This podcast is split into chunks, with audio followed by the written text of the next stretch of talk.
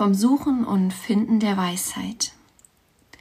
Als ich ein Kind war, da redete ich wie ein Kind und dachte wie ein Kind und war klug wie ein Kind. Als ich aber eine junge Frau wurde, da tat ich ab, was kindlich war. Ich war sechzehn und dachte, ich allein hätte alle Geheimnisse dieser Welt aufgedeckt. Ich allein hätte verstanden, wie die Welt funktioniert. Ich erklärte den Erwachsenen, wie es zu laufen hätte, denn schließlich hatte ich auf wundersame Art und Weise die Weisheit mit Löffeln gefressen. Etwas, das ihnen scheinbar verwehrt worden war, wenn ich mir ihr Leben so ansah.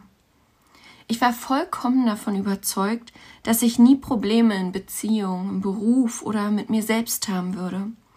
Und ich wurde nicht müde, ihnen meine Weisheit unter die Nase zu reiben, denn schließlich hatten sie meine Aufklärung bitter nötig. Zwischendurch war ich insgeheim etwas unsicher, ob der Junge aus der dreizehnten wohl zufällig in meine Richtung gesehen hatte oder in mich verknallt war. Aber das musste ja niemand wissen. Dann ging ich zur Uni und schnell bekam ich laute Zweifel, ob ich überhaupt die leiseste Ahnung vom Erwachsenensein hatte. Hatte ich nicht, stellte sich schnell heraus, und bis heute frage ich mich, wie das geht und wie es die Erwachsenen damals geschafft hatten, ihr Leben so gut im Griff zu haben. Fakt ist, ich hatte sie nicht mehr in mir, die Weisheit der Jugend. Sie war mir flöten gegangen. Wie konnte das sein? War es ein Fluch wie im Märchen? War es ein Segen? Ich sprach mit anderen Erwachsenen über das Abhandenkommen der Weisheit. Sie taten es so, als würden sie nicht verstehen, wovon ich spreche. Aber man muss sich ja nur mal selbst etwas öffnen und dann wird schnell klar, es geht uns allen mehr oder weniger vage gleich. Auf der Suche nach Weisheit sein ist nicht leicht in diesen Tagen, nein, weiß Gott nicht. Und auch nicht die Frage danach, wovon diese Suche eigentlich getrieben ist. Dafür muss man nämlich ehrlich zu sich selbst sein und das kann echt wehtun. Warum brauche ich sie denn, die Weisheit, Wofür will ich sie denn haben? Weil ich gerne entscheiden mag, wer im Recht ist, was richtig und falsch ist? Weil die, die die Weisheit für sich in Anspruch nehmen, auch über das Klima entscheiden? Über das unseres Planeten, das unserer Gesellschaft, ja auch das in unseren Gemeinden? Ich weiß es nicht und wünschte mir, wir wären mehr wie andere Kulturen und würden auf die hören, die lange genug leben, um das Leben zu verstehen. Ihr wisst schon, die alten Weisen, die nur etwas sagen, wenn sie etwas zu sagen haben. Nicht laut grölen, ungefragt die Welt erklären und zu allem einen Kommentar abgeben. Ich meine die, die zuhören und beobachten und dann zu gegebener Zeit sprechen und ihren Rat abgeben, auf den man besser hören sollte.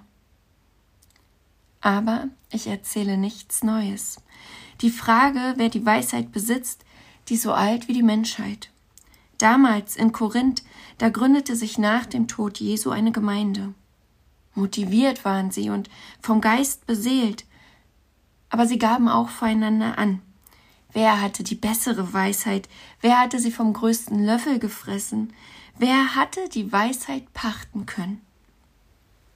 Und Paulus?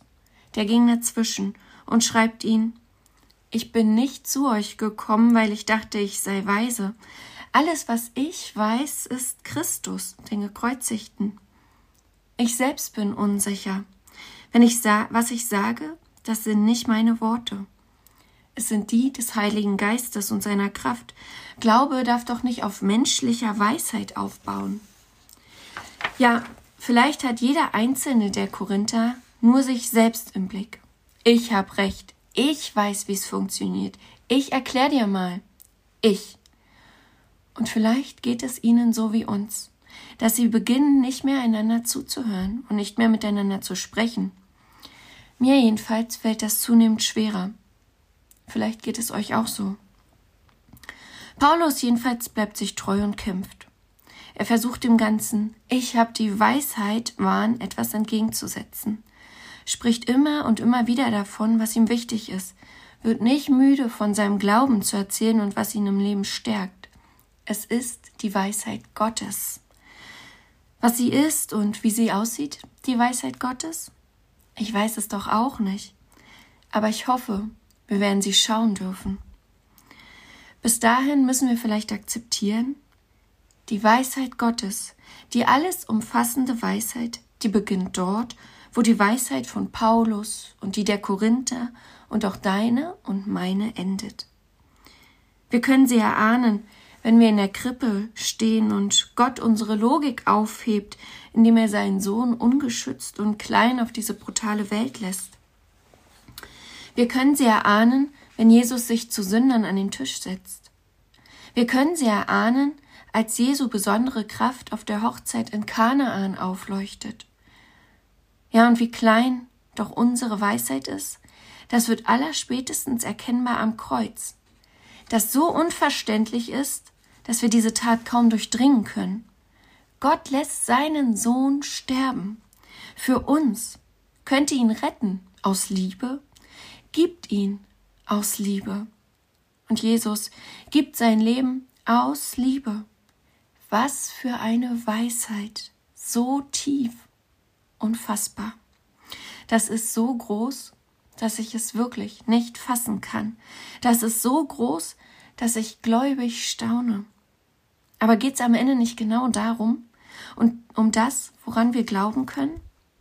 Um Gott, dessen Wahrheit für uns liebt, wenn eine fällt und nicht mehr weiß, wie sie aufstehen soll, wenn einer sich verrannt hat und nun allein dasteht, wenn wir Wunden lecken und im Dunkeln tappen. Ja, und Gott, der uns liebend ansieht, wenn wir unser eigenes Spiegelbild nicht mehr ertragen können. Und es geht doch auch um Demut, oder? Nicht um die, die uns dazu bringt, den Kopf einzuziehen. Nein, um Demut von der guten Sorte, die, die uns entlastet. Die Korinther erinnern sich an Paulus, aber, und da schreibt er ja selbst, nicht an Paulus den Streiter und zuweilen unsympathischen Rechthaber, sondern an Paulus, der zitternd vor der Menge stand und zu ihm predigte. Aus Demut zitterte er, weil er ihn Gottes Weisheit bringen dürfte, nicht die seine, auch nicht die derer, die am lautesten schreien und die die größte Macht haben oder das meiste Geld.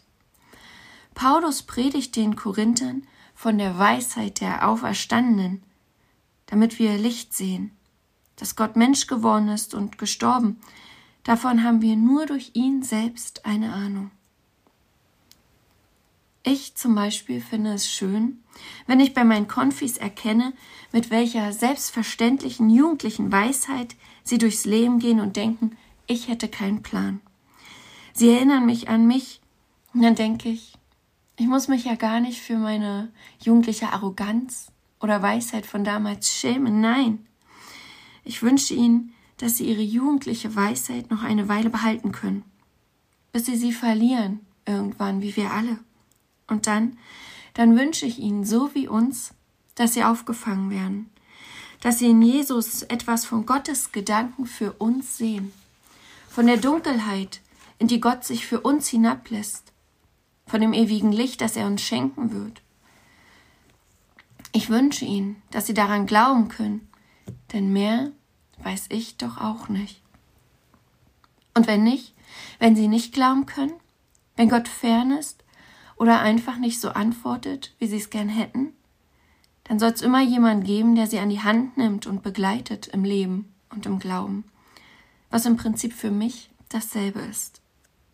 Bis Sie wissen, wie es weitergehen soll und das kann, auch nach langem Zweifeln und Kontaktabbruch von ihrer Seite, auch immer Gott sein. Und so darf ich demütig sein, im Wissen, dass meine Weisheit nicht der letzte Schluss ist, dass ich nicht immer eine Antwort haben muss und auch ablegen darf auf den, der so viel größer ist als ich selbst. Und vielleicht gehen wir so durchs Leben, schauen mit liebevollem Blick auf die Jugendlichen, die mit den Augen rollen, wenn wir etwas sagen, auf die jungen Erwachsenen, wenn wir sie durchs Leben stolpern sehen, schauen mit liebevollem Blick auf die Suchenden.